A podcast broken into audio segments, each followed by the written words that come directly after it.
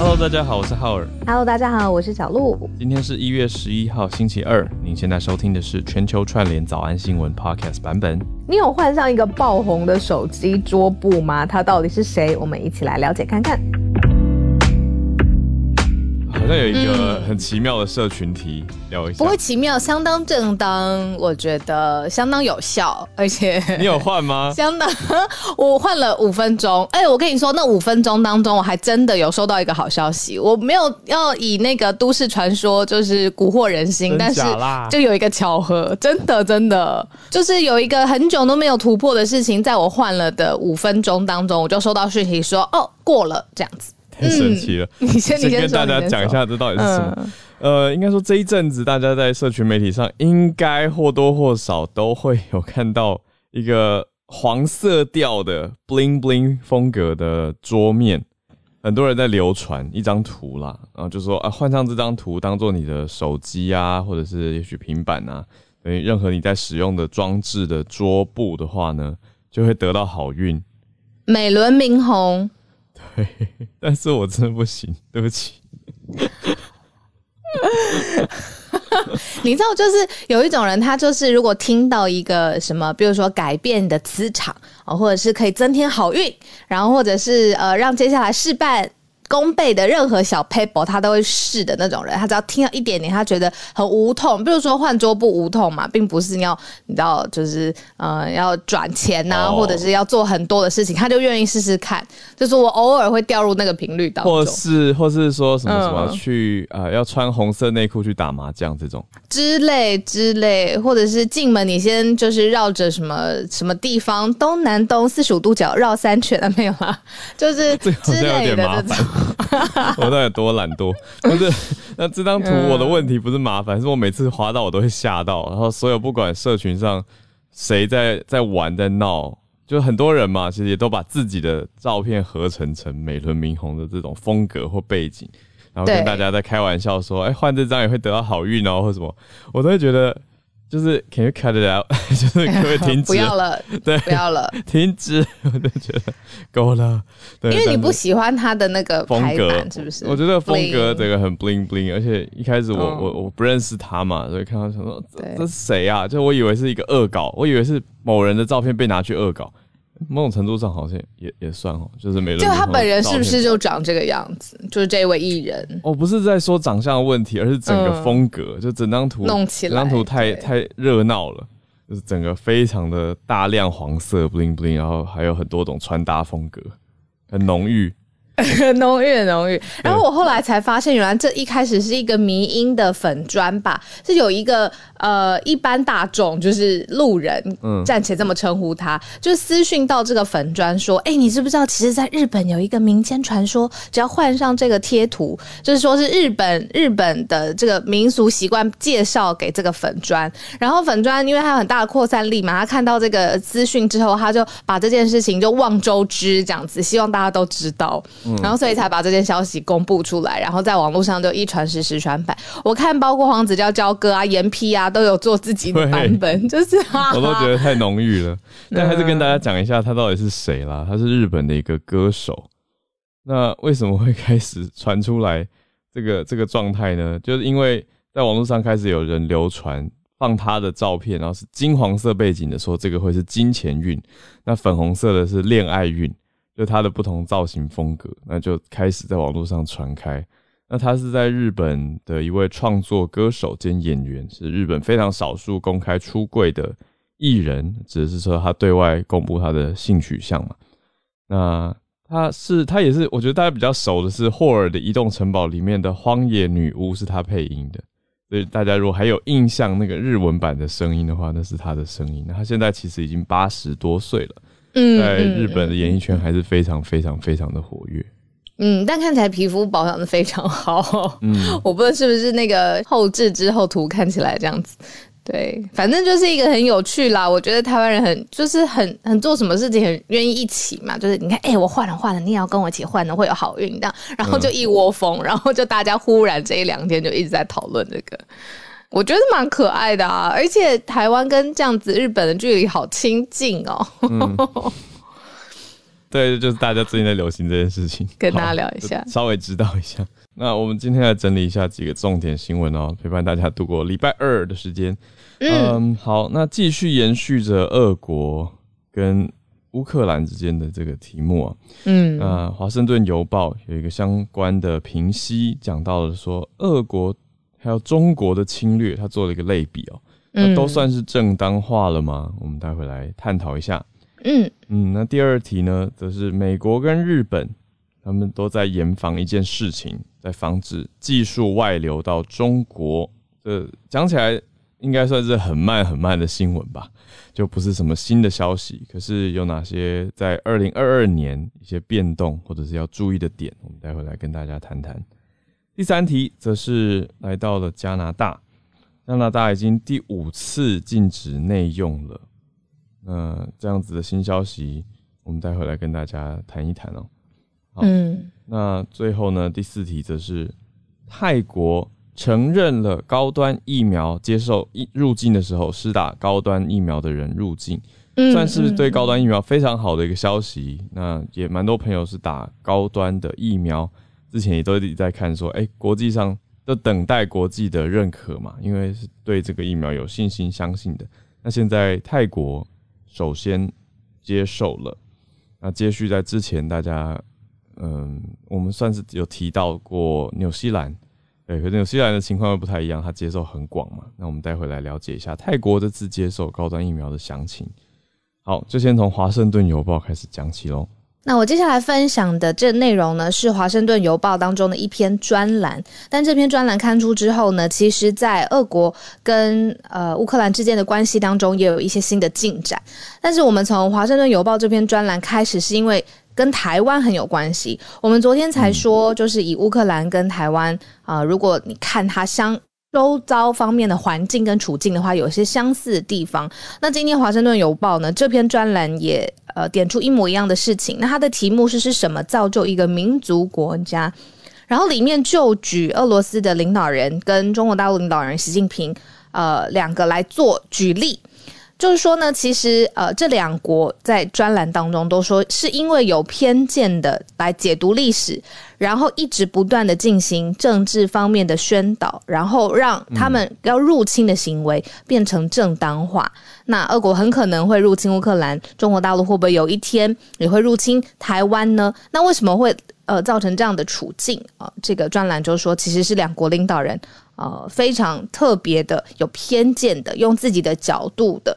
不开放的去解读历史，嗯，呃，乌克兰的部分先跳过，但是整个专栏当中，他特别引用一个皮尤研究中心，呃这个其实我们之前分享过很多次了，说二零二零很近哦，有一个新的民调，说三分之二的台湾人认为自己就是台湾人，那三分之一认为说我是台湾人，也是中国人，就是中间这两个说法有交集，嗯然后有百分之四的人认为我只是中国人哦，就有三个不同的层次。嗯，那他把这个呃民调跟乌克兰做对比，他说民调也有显示哦，百分之八十里面乌克兰现在。百分之八十的乌克兰人，嗯是支持自己，希望完全自己要独立的，然后更呃呃强烈的想法跟喜好是百分之七十二的人认为俄罗斯是敌对国家，嗯呃，就是非常非常呃有敌意这样子。那也就是说，他又把这个台湾跟乌克兰呃在军事上啊，在外交环境上，在自己人民认同上面做了一个譬喻啦，然后认为就是说，如果接下来两国领导人持续的，就是还是要侵略的话，那其实是正当化自己的侵略行为，而且是严重的扭曲历史。好，那这是华盛顿邮报的一个专栏。不过呢，小小的一个 update 哦，马上也在很新的这个时间，在日内瓦呢对，呃，有一个安全的会谈。呃，会谈的两方呢是俄罗斯的副外长，呃，还有美国的副国务卿。呃，进行了数个小时的谈判。那最新的 update 是说，俄罗斯现在告诉美国说，没有打算啦，也不会打算入侵乌克兰。不过他的用词，我觉得还是有一些微妙的地方，因为他说我们无意也没有打算要进攻乌克兰，他说这方面没有任何的理由会担心局势恶化。可是对于进攻这个词，会不会又跟二零一四年一样的做法？就像昨天我们提到的嘛，就他也不是用进攻的方式啊，而是用接收的方式，那就是看一个操作或者是说法。所以我们再继续的看下去。不过，呃，美方对于俄方的这个安全保证的提议呢，是十分认真的看待。OK，所以这是美方也是一个客气礼貌的回应，是接受到了俄方的讯息跟意意意向。好，那就继续看下去。那至少是在日内瓦的安全会谈上面，俄方公开的对于美方表达了这一点。那我们再继续来到第二则消息：美国跟日本来严防技术外流到中国。那怎么做呢？美国跟日本要设定一个新的出口框架。那我们就来了解一下这个消息。新的出口框架意思是什么呢？日本的媒体在报道啊，说民间的顶尖技术啊，很怕会担心流传到中国去。那怕中国用民间的技术来提升军事力量，达成了军民合一，所以美国跟日本的政府现在正在演绎一种新的出口框架。那这个框架呢，也会考虑到要去，当然除了防范以外，也要考虑跟共享价值观比较接近的欧洲来合作。嗯嗯，那这个框架内容比较偏向的是包括半导体的制造，嗯，还有量子。量子量所谓量子密码，那就是指说量子的制成，还有量子的电脑等等的内容，还有人工智慧这些相关的技术，就是现在最新的最前端的科技啊。嗯嗯，那美国总统拜登是已经讲到说，他们政府对于可能侵害人权的技术出口，会用多国之间的合作管理。嗯嗯。嗯，那把中国对于中国把进口进来的产品呢，运用在他们自己国家技术来加强他们的经济跟军事，这这个情况还是想要保持警戒的。可是从报道当中没有办法看出很明确的这个出口防卫框架到底是什么细节。可是大家可以从之前过往的例子可以想到，比如说对于华为，那就会保持。保持高度的戒心嘛，就不管是进口或者是出口到他们的相关企业，都会非常非常的小心。那我们刚才说的这个范围呢，是规范最先进的呃这些呃科技上面的研究啦，或发明或应用。那其实，在过去历史上呢，这样类似的这个协定其实是存在的，但是他们规范的对象跟主体是武器，跟武器相关的、跟安全保障相关、去防止国际恐怖主义相关的这种协定。呃，希望这个技术在自己成员国里面互享，不要外流的，其实是有的。那这个武器方面的这个协定呢，还有四十国，那个时候拉拢了四十国，包括了美国、日本啊、俄国不同的国家来参加。那因为每个国家它的这个需要保护的力道啊，还有利害关系是不同的。反正当时就是有一个这样子的联盟哦，这个叫做瓦舍纳协定，就是是跟呃武器啊、军用的物品出口有关的。那那显然这已经不。够了嘛？那接下来就是这个美日正在研议的这个框架，是针对先进的科技。嗯，对，就是刚刚提到这些面向，但是也也不是说只包含这些，因为规范的对象内容还在研议当中，所以大家可以在期待这个慢新闻的后续。不过这个大方向已经抛出来了，所以会看到美国跟日本政府蛮积极的在设立一个保护的框架。那继续，意思就是还是要继续跟中国互动，你不太可能就是所谓抵制，那高科技方面都不来往，但是要怎么样去防范，或者是怎么样在一个安全范围内合作，这就是需要蛮多的智慧了，我认为。对，嗯，讲到就是你刚刚说量子啊，或者是未来人工智慧这些，我真的觉得我最近中毒了。就是我最近花好多时间，就是一直在看，不是一直努力看哦，就是有有一搭没一搭的在看，但是发现也看了很多，就是老高跟小莫。当然，就是大家有提醒我说，就是哦，里面有一些数据啊或知识啊，不见得就是完全说书，对对对。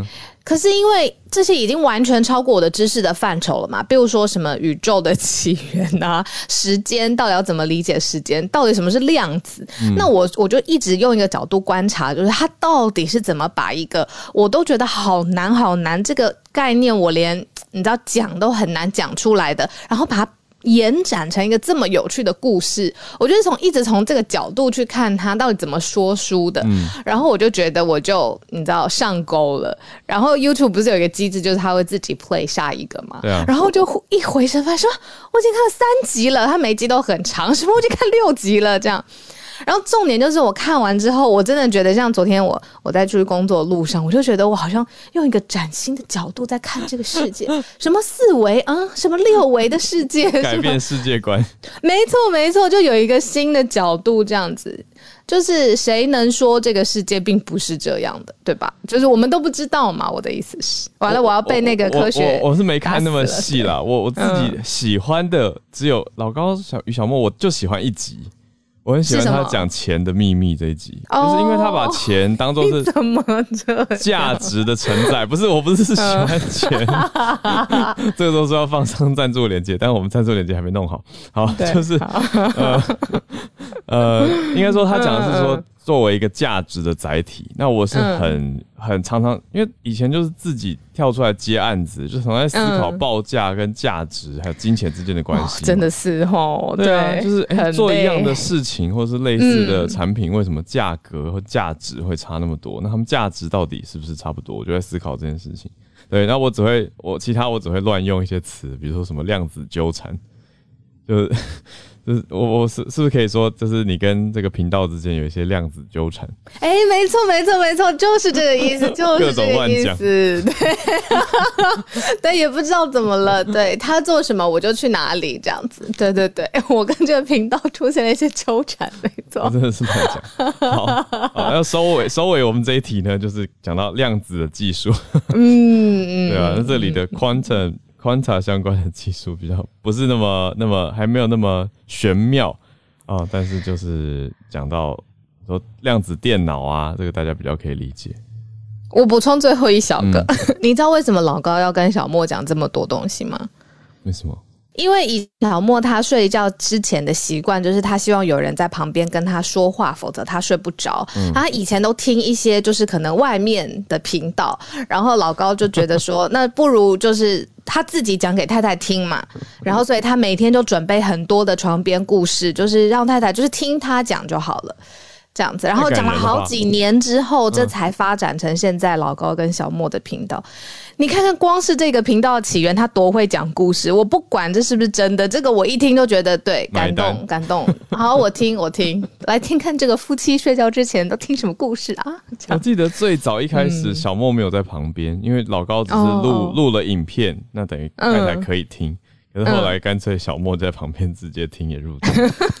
对啊那，小莫很美耶，我觉得她侧面啊有。强烈的素人感，但是非常漂亮，非常美。我觉得他们的搭配很可爱啦。其实我会用可就是是和谐，画面很和谐，呃，一搭一唱这样刚刚好的感觉。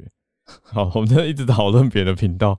好啦，那我们继续来到第三则哦，还是要转换一下比较严肃一点的消息。可是这个严肃当中，是不是代也代表了一种希望，还是就是 危机呢？我们来看看加拿大，加拿大已经近期第五次宣布说禁止内用的消息了。嗯，就就觉得跟台湾这边好像会是会是一个最近的参照点吗？台湾当然还没有禁止内用，就维持的昨天我们提到的维持二级的警戒嘛。可是加拿大这边因为在对抗的是，他们认为 Omicron，呃，看到的情况是说，诶、很多很多的很多很多的传染力啊，那现在传出来的许多情况也都很严重，所以就会用比较封锁的角度来看这件事情。我也是在目前看到，比如说英国的卫生安全局，还有比如说跟呃学术机构，比如说剑桥大学他们一起做的研究。那这个是在英国的这个部分嘛，指的是说英国多数的人对于 Omicron 是有抵抗力的，而且免疫力现在是全球最强。那这是英国。那我想我们制作人意思就是，我们一起讲各个不同的国家，它现在对于这个 Omicron 的这个比如说应对的方法。嗯那也可以看到说，像是安大略省，就是现在回到加拿大了。嗯那在三号的时候就宣布说，从五号开始，整个省都开始三个礼拜的新防疫措施，就餐厅又禁止内用啊，健身房关闭啊。那室内聚会人数本来的上限是十个人，本来就已经有一定的严格程度了，现在更严格，限制到五位。那室外呢，也是只能十个人，所以不可以有中型的聚会，中型以上都不行。那购物中心的这些场所里面，只能维持大概五成的容量，人数不能太多，做人数的控管。所以从去年五月开始，多伦多就已经创下全球的餐馆禁止室内用餐超过三百六十天的最久记录了。就去年五月就已经达到它限制。一年，那这些餐厅到底怎么继续经营？只靠外送的话，足不足够维持营业额？理论上是很困难的，因为真的很少，我真的我几乎没听过只做外送但是生意很好的餐厅，通常都是对啊，只做外送生意都是大幅的下滑，所以这些情况都持续下去，让大家看到的是。呃，加拿大还是采取比较严格一些的防疫措施，那严严禁的来面对，非常严谨的来面对 Omicron。我这边有一个插播的这个消息，这是跟我们台湾自己有关的，就是因为现在跟 Omicron 就是全世界都在持续扩散嘛，那所以台湾最新的这个做法就是说，从今天凌晨零点零分开始抵达台湾的飞机。里面所有的人就是要就地的裁剪，如果检出阳性的话，就要直送医院。那这是今天从一月十一号就是开始实施的。那第一班飞机已经降落了，是从雪梨来到台湾，然后有四十一人的入境的旅客已经裁剪出四位确诊，就是今天凌晨四点抵达桃机的。那这四人就直接送到了医院当中。那今天包括在桃机的所有的这个呃，包括陈世忠他也在，嗯，那就是。凌晨四点多，他就发现已经有四人确诊了。嗯，分子分母，我觉得比例很高，就至少以这一班来说啦，当然它不能普遍化，但是呈现出来的是现在 Omicron 真的是广为流传的状态。嗯，所以可能大家也要，如果有身边的亲朋好友回来台湾的话，现在台湾已经改制了，就是落地裁剪。你如果是确诊的话，直接送去医院了。嗯，就是飞机一降落就先要搓鼻子。嗯嗯嗯嗯，好的，谢谢这个最新消息的更新。对，那这边主要呈现这一则主要主要结论就是加拿大的餐饮业真的是全球最严格的规定，所以这个后续存续问题当然面临到很大很大的挑战。好，那我们来到最后一则消息，泰国政府承认了高端的疫苗，这是第五个国家了，第五个接受高端入境的国家。如果你泰国的外交部是的公布了，对，继纽西兰、博留、印尼跟贝里斯之后的第五个承认高端疫苗的国家。那从这些地方，呃，泰国政府有在规划，就如果你从普吉岛啊，还有等等地方这些所谓的沙河计划的区域入境的话，他是他也想要逐步的做一些开放啦。那就在一些比较观光的地区，包括苏梅岛等等跟普吉岛这些地方，如果你在这里待满七天，就可以前往其他的地方。他想要促进从观光地入境之后的国内旅游的风气。那当然，它的前提还是要接种完整的疫苗。那这个完整的疫苗的定义里面，它包括了呃，A Z、辉瑞、莫德纳、交生，嗯，还有俄罗斯的卫星五号 Sputnik，跟中国的国药，还有中国的科兴、印度的 Covaxin、印度的疫苗等等。那高端当然也在其中，所以这个对大家来说，因为台台湾还蛮多人喜欢去泰国旅游的，所以这个消息对于打高端的人来说，就是一个很明确。诶，可以去入境哦。好，那但是大大家，我觉得大家真的主要的纠结点就是对于要不要出国。当然，一方面这是一个很好的消息，可是二方面就是对，一方面是回来的时候。对啊，都是回来，对吧？现在大家主要的顾虑点都是啊，出去以后就等于回来有这个防疫防疫旅馆的安排啊，啊，一笔费用出去不说，啊，我看到朋友。我有一个非常非常省的朋友，他已经极致的省了，就是这样防疫一趟下来也是要花个三万多块，就是哦，已经极致省了，懂懂懂。因为他就是他多省呢，就是他有给我看他住的地方的照片，他自己都蛮幽默自嘲说他的心得是坐牢不会让一个人悔改。我就说什么意思？什么意思？因为他已经就给我看那个照片，他照片他选了一个没有对没什么对外窗的隔离房间，懂。对啊，然后他已经失去日夜的日夜感了，因为没有日光嘛，就没有日光的变化，好辛苦然后哦，整个很阴暗的房间里面就有一盏小灯。辛苦，苦辛苦，对啊，所以他就他的意思就是说，你看就已经这么省了，然后环境已经这么还是三万，对啊，还是要花一笔钱啦。那这个就是没有避呃，应该说没没办法避免的嗯的嗯情况，嗯那只能说等到看疫情后续，呃，政府决定多开放，那我们当然也要严阵以待的去看看。我觉得是目前施打率整体的状况要去评估。哎、我刚忽然想到一个嗯啊，像是你看这个长途的班机落地裁剪，嗯，然后发现确诊，可是那个同样的人，他上飞机之前不是应该也会有裁剪吗？也就是说，他是不是在这个长途的飞机当中不会时间这么快吧？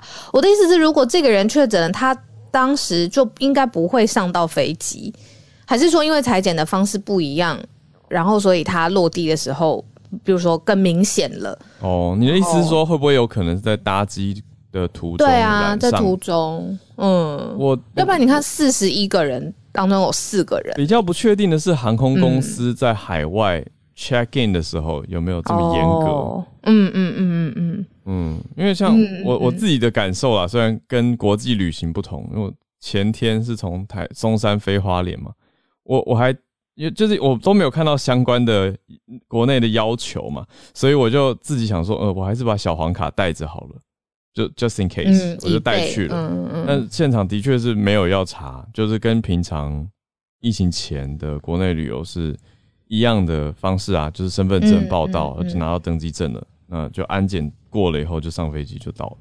嗯对，那就差别就只是在出入两边的机场的时候都多扫了一下实名制、实联制而已。嗯嗯嗯，所以我就想说，诶，这个好像没有我想的那么严格，因为这几天感觉疫情蛮严峻的嘛。对，嗯但是呢，国际上我就不确定了。我的意思是说，这个还是各蛮看机场蛮看机场还有航空公司的规定。嗯嗯嗯嗯嗯，机场应该不太会说不让，呃，对，还是看国家，不一定。我相信有些地方的机场应该蛮严格，一定要出示两剂疫苗的完整证明才能进来。但是问题就是，现在 Omicron 的话，两剂也没办法防对啊因为传染力这么强。嗯，很忧心哎、不是想要唱衰，就是就是会忧心啦，就是我觉得啊，怎么没有玩？一方面忧心，一方面嗯看着我得到 Omicron 的这些朋友，就是相对他们轻症，对我就觉得好像也是一个转机，但是就像洪医师之前跟我们提的，我觉得再观察一下下，嗯，会更确定一点。其实快了，就是在看美国这边一个礼拜吧，就可以看到他们住院的情形。当然，你也要评估到施打率跟覆盖率的情况。我我想到也许可以参照以色列吧，也是一个例子。好，那现在时间是全球串联的时间，我们今天房间人也哦多一些些，欢迎大家开。心开心，嗯对啊，好，已经邀请了月光和今天要分享呢，其实跟小鹿刚刚讲的有一点点关联，因为刚刚讲到说是老高和小莫他们的，嗯、在 YouTube 上面的视频嘛，我也是他们的迷。然后尤其我最喜欢看有一集就是在讲预言，啊预言家对对，呀，预测未来。嗯，所以我今天要讲的也是预测未来的一件事情，但是我的不是说 像是预言家这种，而是有一位很有名的呃风险投资公司，他的呃创办人，然后他采访了五十位科技领域的顶级思想家，然后希望问一下说，诶，这些科技领域的高管们。对于二零二二年的下一件大事的一些预测还有观点，那么现在还是一月初嘛，所以我们就来看看，可能在早安新年年终回顾的时候，我们在想说这几项预言有没有实现。嗯那第一点呢，就是大部分人都认为说，Web 三点零就是二零二二年的下一件大事。接下来呢，还会有几百家企业的创始人，还有非常非常多的社群成员在继续开拓这一个领域。那么讲到 Web 三点零，可能就有人讲说，诶，现在大家都在讲 Web 三点零，到底什么是三点零呢？其实就是最主要的是以区块链为基础的去中心化网络，所以现在很多人都在讲说 decentralization、DeFi、DeFi 就是这样子。然后目前很多很多企业家确实是在致力设计还有打造支援 Web 三点零的技术。这样子的话呢，以后我们网络上的各种的一些数据内容啊，就不会集中在少数的大型网络公司，比方说现在大型的公司，亚马逊啊、苹果啊、Alphabet 啊、脸书母公司 Meta 之类的。就是管控了非常非常多网络上的海量数据还有内容。那 Web 三点零呢，也代表呢，接下来人工智慧也会扮演更关键的角色，然后让这个网络有智慧、更强大，也更擅长处理资讯。所以我觉得说，如果现在啊，我们听众朋友有兴趣的话，可以自己搜寻一下，到底什么是 Web 三点零，然后我们要怎么样也一起来致力于推动这样一个概念的出现呢？好，这是我今天的分享，谢谢。谢谢月光河，我可以回应一个很有趣的。看点不同的切入角度哦，嗯，前几天因为刚好在读 crypto 加密货币相关的消息，那在 Twitter 上还蛮多呃评论家的嘛，因为在讲这个议题的时候，在推特上的讨论反而特别的多。就有一位他说他是原生的 crypto native，就是他本来就一直在这个圈圈打打滚了。那在他的眼中呢，他是认为 Web Three。就是第三代网际网络是后来在商业界大家想要去做出来的一个概念跟题目，来包裹这些现有的技术，所以他其实却没有那么热衷于跟大家去炒 Web Three 的这个 hype，就这个热潮。我觉得也是一个呃，就同样一件事，可是你用不同的角度去看，因为。不管它是不是后来大家所同整包裹出来的，也就是说，并不是一开始设定了 Web 三，然后才发展这些技术，而是先有这些东西，然后才有人讲了 Web 三，把这些技术包在一起。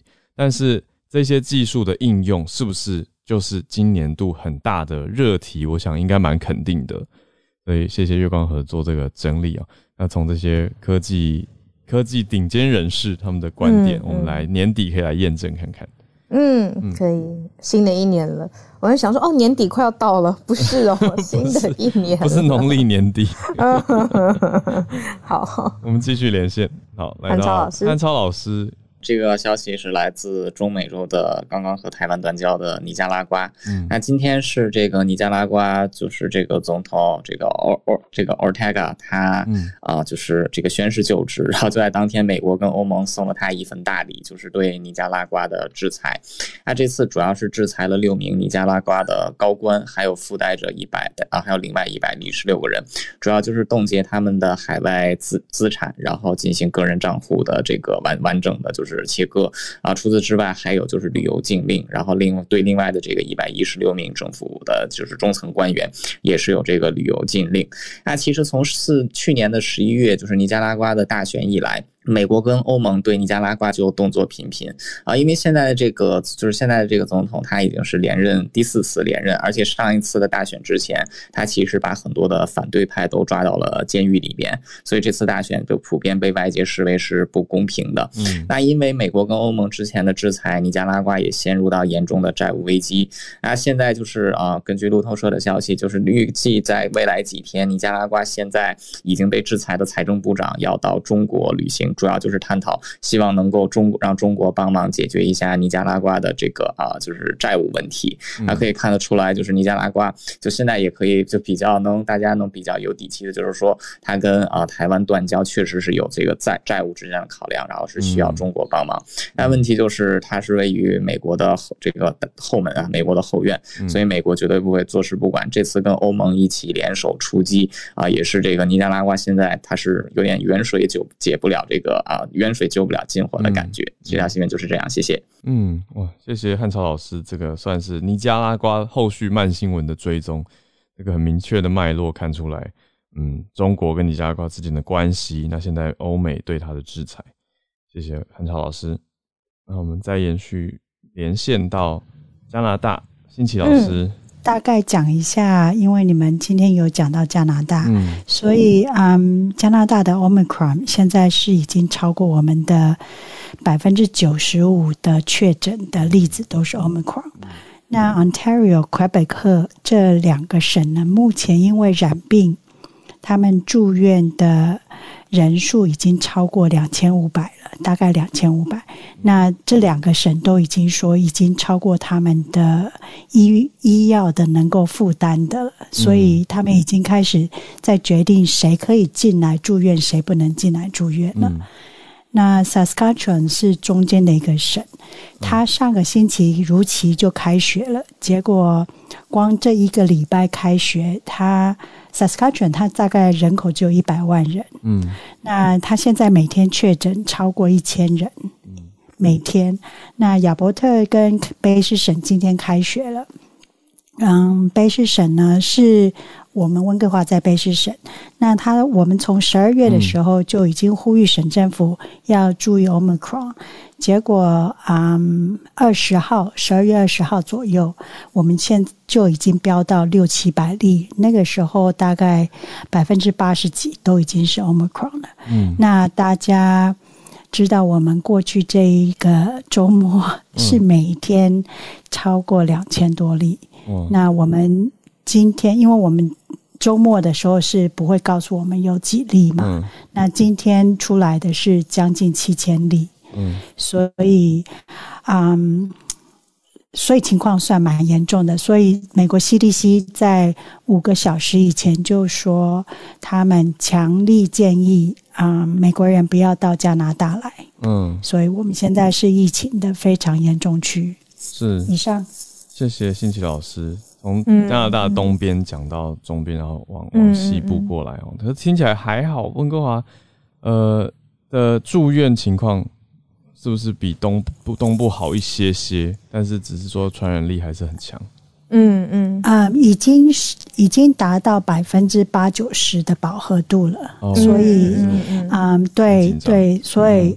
因为我们也延迟一个礼拜才开学，嗯，那所以今天开始回去学校，小朋友就彼此讲。那我小孩接他的时候，他就说：“哎，在放圣诞假的时候，他有同学全家都感染了。”哇，全家，嗯嗯嗯，对啊，在欧洲也是有听到类似这种全家感染的例子，还不少。那就多多保重，希望这个 Omicron 真的都是。能够往清真化的方向走，谢谢新奇老师。嗯，看像这种听到，比如说呃，我们自己或刚刚说雪梨，然后新奇老师分享的，就觉得啊，对，你看全世界应该是大家都在面临同样的问题。然后我每次听到这个时候，都会觉得以前那边担心的小事情实在是太小了。对，因为等于是现在，你看这个根本没有国界，也不管你是什么人嘛。过去发生什么事情，你看度个圣诞节的假期，然后全家就感染，真的，嗯嗯嗯，对啊。好，哎，我补充那个餐厅哦，是我们昨天又有一个老字号的餐厅在温哥华啊关闭了，嗯，就是这他们就说他们这两年来。下来这样开开关关的，真的也撑不下去了。嗯，所以就呼应你们刚刚说的，嗯，在想说这些餐厅对对怎么样去撑过来？对对啊，真的真的是，嗯，关也是一个成本，再开也是一个成本，然后再关，而且关闭期间这些员工的薪水不可能就是直接完全停掉，对啊，流程上啊什么的，好好考验。对，好，谢谢信奇老师。再连线到花莲叶老师，要意大利警察用这个 Google Map 抓到一个逃犯，嗯，那个逃犯是就是一个黑手党的头目，他这已经是他第三次逃狱，就是他在一九八四年第一次被捕以后逃狱，然后一九九二年杀害检察官被捕，再度逃狱，然后二零零二年最后一次逃狱之后呢？他们知道他逃到西班牙，但是不知道他到底逃到西班牙的哪里。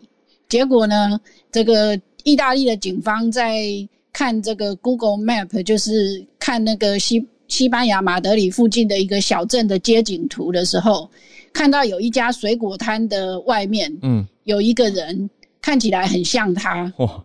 距离就是二零零二年，其实已经是二十年了。嗯，所以他们看到他的时候呢，虽然怀疑是他，但是他们还是很谨慎，就是就把那个那个呃影像截取下来，然后用这个所谓的这个 age enhancement 的这个软体，嗯，就是把当年的照片，二十年前的照片。嗯，再拿来做 age enhancement，然后看起来呢，觉得说非常的怀疑是他，嗯，然后他们又去查到说那家水果店跟附近的一家餐厅共用一个这个电话号码，嗯，那结果呢，他们就跟马德里的警方联络，然后最后呢就在街上把这个人给逮捕了。那他被逮捕的时候，他非常的惊讶，他问那个马德里的警方说：“你们怎么找到我的？我已经超过十年都不敢跟家里的人联络了。”哇！没想到这个 Google 街景图竟然把它拍下来。虽然说 Google 街景图因为考虑到这个隐私，就是各自对隐私的关系，所以脸脸部是有这个马赛克的。对啊。但是因为意大利的那个警察跟他交手了非常多次，所以从他的这个身形里面就。觉得说这个人看起来应该是他，太强。然后透过对 透过这些，就是最后就抓到了他。过去也不是没有这个例子啦，就是说过去也曾经有这个意大利的这个黑帮，就是逃到国外去以后，结果呢在那个 YouTube 上面展示厨艺。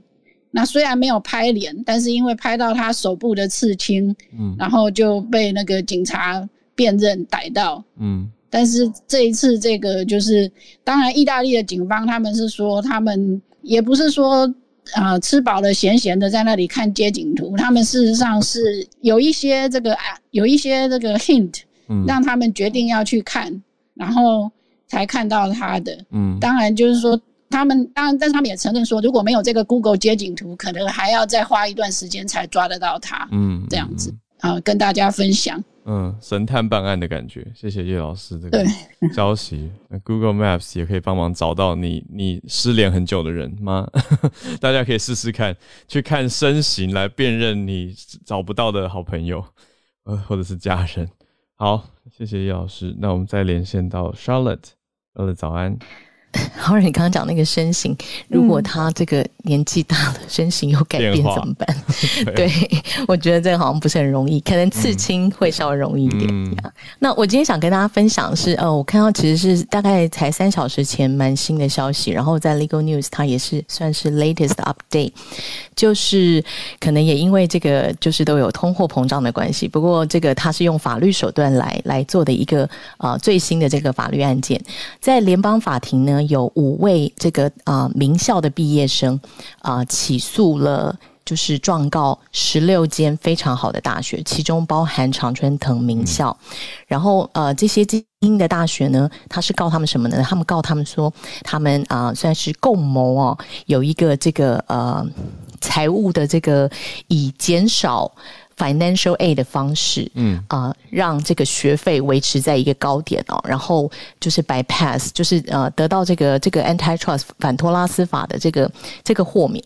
我我现在讲起来感觉有点复杂，我待会稍微解释一下。那他就是觉得说，简单的讲就是说，从二零零三年以来，有超过十七万的这些名校的学生，他们呢呃的 financial pay，他们付了 over，他们被 overcharge，嗯。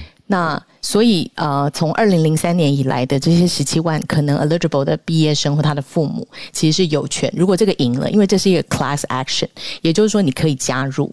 所以如果我待会会把这十六个名校 念出来，如果有有就是这个名校毕业的学生哦，可能可以考虑。如果你是在二零零三年以降就是读的这个这个学校，那他其实状告的学校总共有十六间啊，有 Brown University，然后啊 Caltech，然后啊 U University of Chicago 芝加哥大学，Columbia，Cornell，达特茅斯，Duke，Emory，Georgetown，MIT，西北大学，Notre Dame，还有 UPenn，Rice，Vanderbilt 跟 Yale。那呃，很多人有名的学校，对，都是非常非常好的学校。然后很多间是 Ivy League，然后都是好学校。然后呃。目前就是很多都是呃，比如说 Columbia、Georgetown、MIT 这些都没有回应。然后像 Yale，他是说哦，我们百分之百就是符合这个相关的法规，嗯啊。然后有一些是像 Brown，他会说哦，我们非常有信心啊，这些起诉都是 groundless，是是无效的，是没有根据的啊。他们相信他们会赢，但是他们都还没有收到比较细部的诉状。那因为这些学校也很多都有法学院，或我相信他们会有会有这些呃接下来的攻防。那 class action 在在在这个联邦法庭也是呃，其实更多的所谓的消费者或者是说呃就是符合的这些原告，你也都可以加入。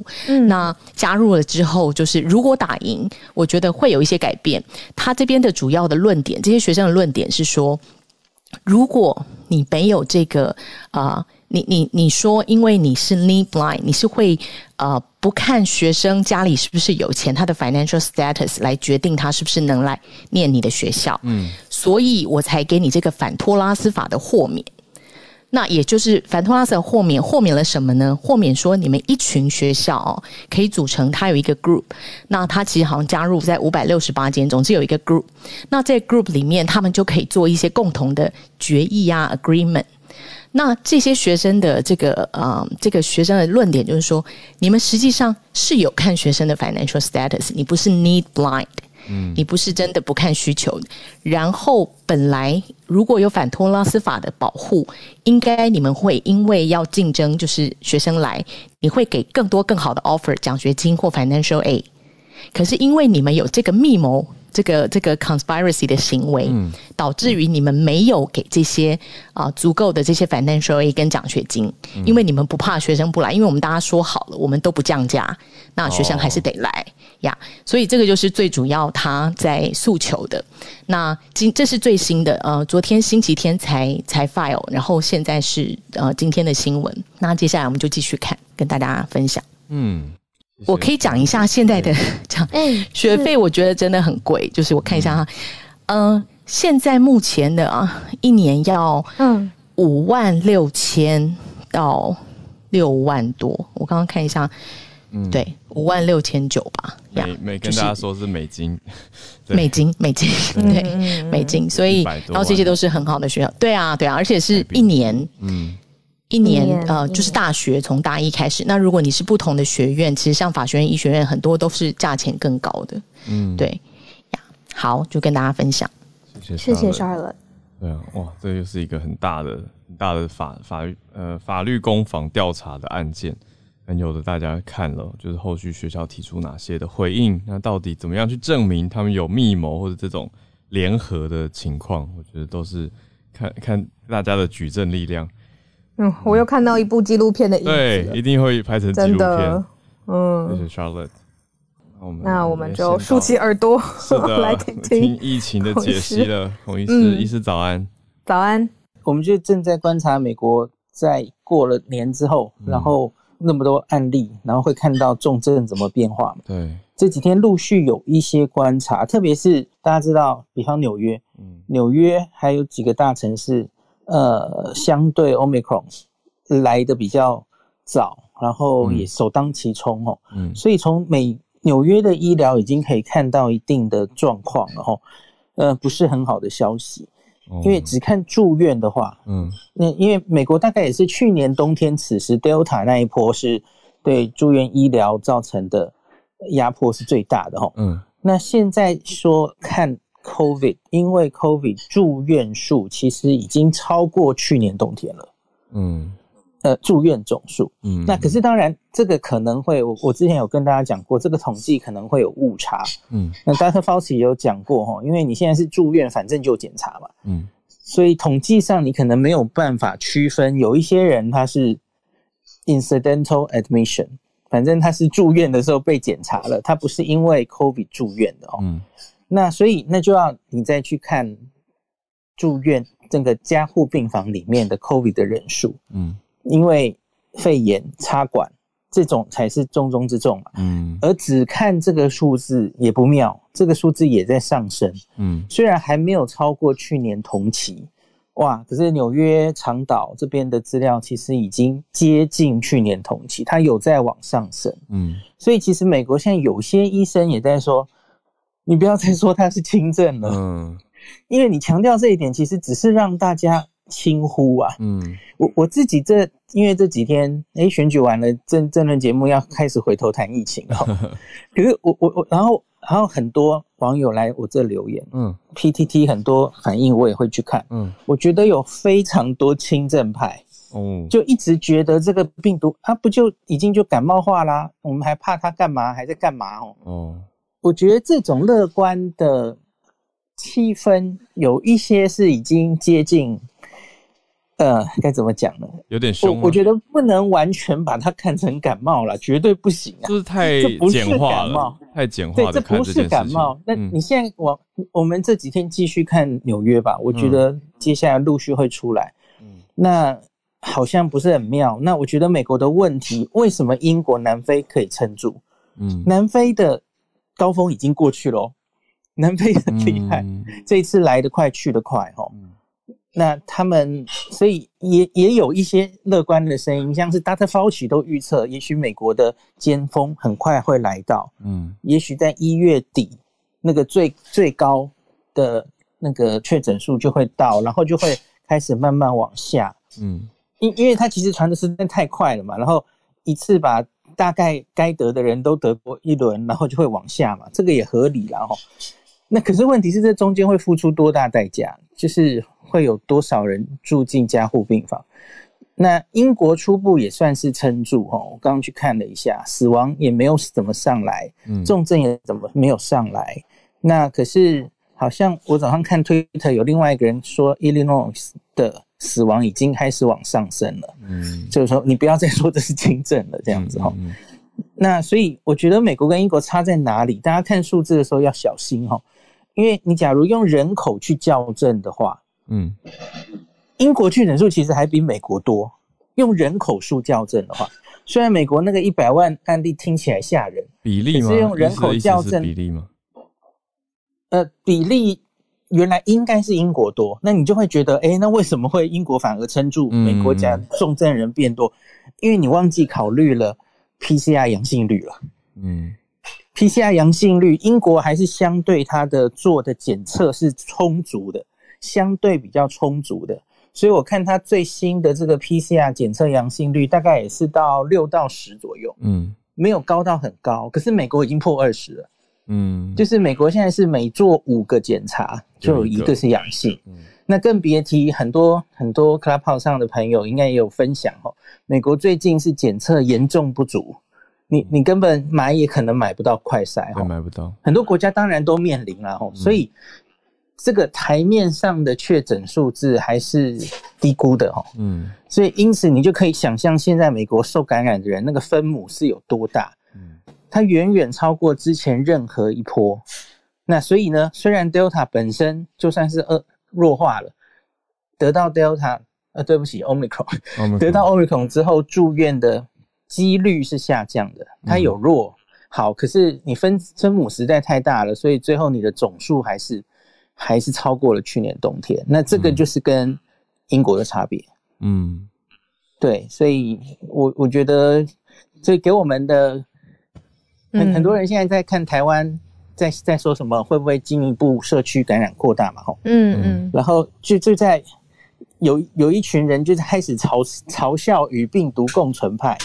叫叫他们共存在，是哦，共存就就说现在不是都已经弱化成这样，我们干嘛还要这样？哎，围堵成这样，然后紧张成这样哦。嗯，就我觉得这种声音蛮大的。可是，嗯，我觉得就算它已经弱化了，我我们还是有必要要把它稍微不能让它传的这么快，要有有所限制，直接就放了。对，那可是我觉得。是不是要我我来讲回台湾哦？嗯，是不是要跟去年五月一样的做法？我觉得的确是可以想，嗯，想一下的哈。嗯，因为病毒变了，我们也变了。嗯，然后我们检测量能也跟去年五月一开始完全不一样了。嗯，我我觉得我们应该是比较有信心迎战了。哈，嗯，那所以我觉得现在最关键的问题是。对于轻症你要怎么处理？因为这这这这个政策，假如没有想好的话，下一步我们会崩溃的。嗯，因为你看美国、英国现在分母那么大，你能把这些轻症人全部都集中收治到医院是绝对不可能，不太可能。那我们去年最后是一个一个去一人一室到防疫旅馆把它解决掉的嘛？嗯。可是问题是你现在，假如真的很不幸，我们往下走到也是指数型成长之后，你可以一人一人的都把它放送去简易旅馆吗？防疫旅馆现在因应春节专案几乎就已经是爆量了。嗯，那你来不来得及征征求这么多防疫旅馆？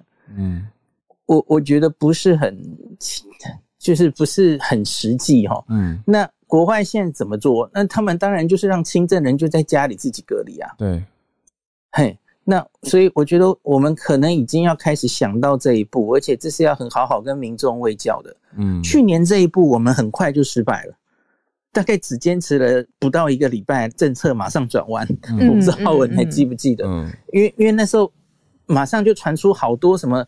哎，在在隔离期间就隐形缺氧啊，然后就来不及送医的案例层出不穷，之后马上政府就缩回来了。嗯，好，我们就赶快征求防疫旅馆。嗯，呃，然后就就一个一个都收治去哈。对。可是这一套，我觉得在欧米孔下不一定需要，也不一定行得通了，因为它很可能那个案例会远远高于去年。嗯，去年是重症。嗯，重症很可怕，重症哇，那些老人家，因为一开始发生在阿公店里面嘛，哦，所以重症累积的数据是瘫痪重症医疗。可是今年我觉得会因为轻症而瘫痪，不太一样哦。嗯嗯，对，所以我觉得这个政府应该已经有在想了啦。哦，那而这个不只是政府政策的问题，民众的理解也是要要同步要加强的哦。嗯，对，就是我觉得要让大家有心理准备。嗯。因为我昨天有跟一个上去某一个节目的，嗯，的制作人谈，他其实我觉得你谈几句就知道，其实他对这个病毒的理解还是这一年来几乎没什么进步，因为他就是很恐慌，说那我万一得了的话啊啊就要我在家里隔离，那那怎么办？我什么都不用治疗吗？嗯，真的这个病就是没什么药可以治疗啊，你到现在才知道吗？嗯，就是我们虽然有在谈论什么口服药，对。哦，放心，你们应该用不到，因为你们都很年轻，没有慢性病。哦，对，那个药即使台湾有买到嘛，哦，可是它进来一定一也是专案使用，嗯，就是一定是有风险的人才会用，那个药很贵嘛，嗯，不不可能所有的轻症都给你给药，那单株抗体也是，嗯，何况是单株抗体现在针对 Omicron 很可能已经没有效了，哦，嗯，那所以本来这个病在年轻人。这里年轻人指的是可能是四十岁以下了哈，嗯，那完全没有慢性病的这些人，嗯，就是等你好啊，对你来说真的就像感冒而已啊，对，所以真的是不需要，特别是你现在我们七成的人，年轻人应该更高哦，七成以上的人都已经打过两剂了，然后这已经不是去年的 Alpha 或 Delta 了，嗯，那个整个你重症的几率更低。比去年更低，嗯，那这种状况下，万一得到了，你自己的风险真的很小。你要小心的就是不要传给别人，嗯，那真的可以不用这么恐惧的来应对这个疫情，嗯，那你自己这种年轻人，当然包括了儿童跟青少年，嗯，对我，因为我发现最近有很多家长开始变焦虑，因为我们听闻桃园有好多学校在预防性停课等等的哦。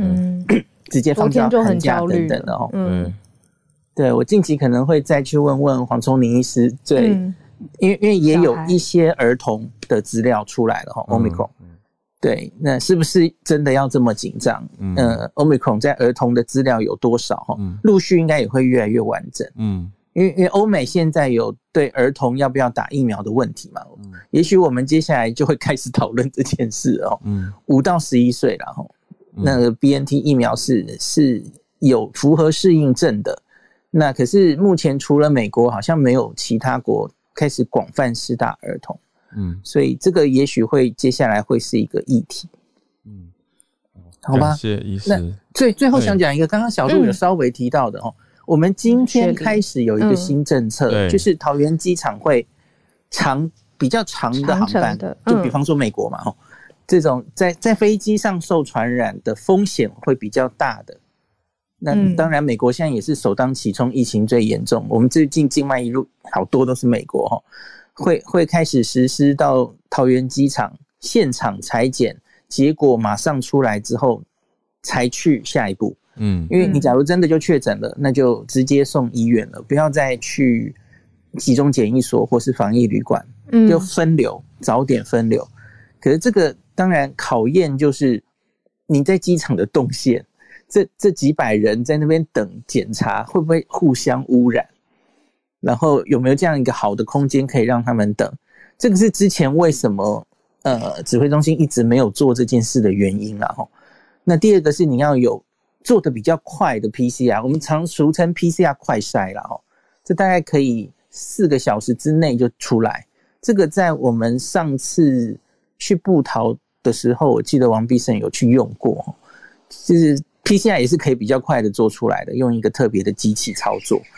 那那所以明应该是今天开始就会试行了哈，我们看一下这样试行的效果，可不可以把一些明明哈这个得来台湾的第一套 PCR 结果就 PCR 这个阳性了，我们最近发现好多这样的案例，那也许是他这个所要求的三日内 PCR 嗯。检查可能是参差不齐，或是那是一个未阴性，所以没有抓到，或是他是在很后面才发病，所以。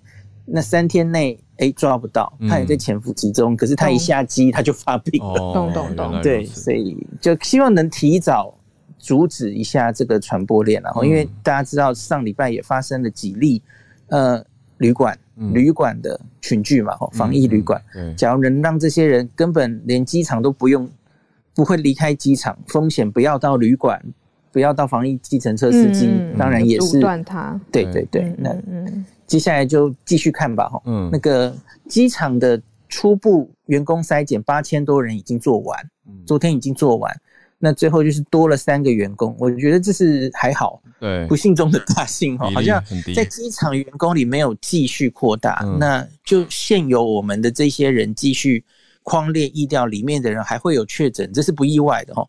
我们接下来要关心的是不是会继续往下升级的关键是会不会看到。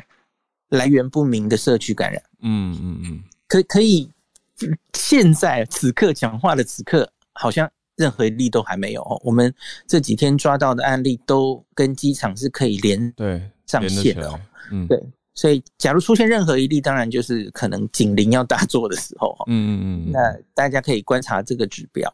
这些医师的解析，我觉得有回答到我跟小鹿刚刚的疑惑，而且我觉得蛮安心的。为什么呢？因为就是听到其中一种可能性嘛，就是在国外的 PCR 可能测的品质没那么好，但是回来有抓到，我就觉得哦更严格，可是我们这边的更强。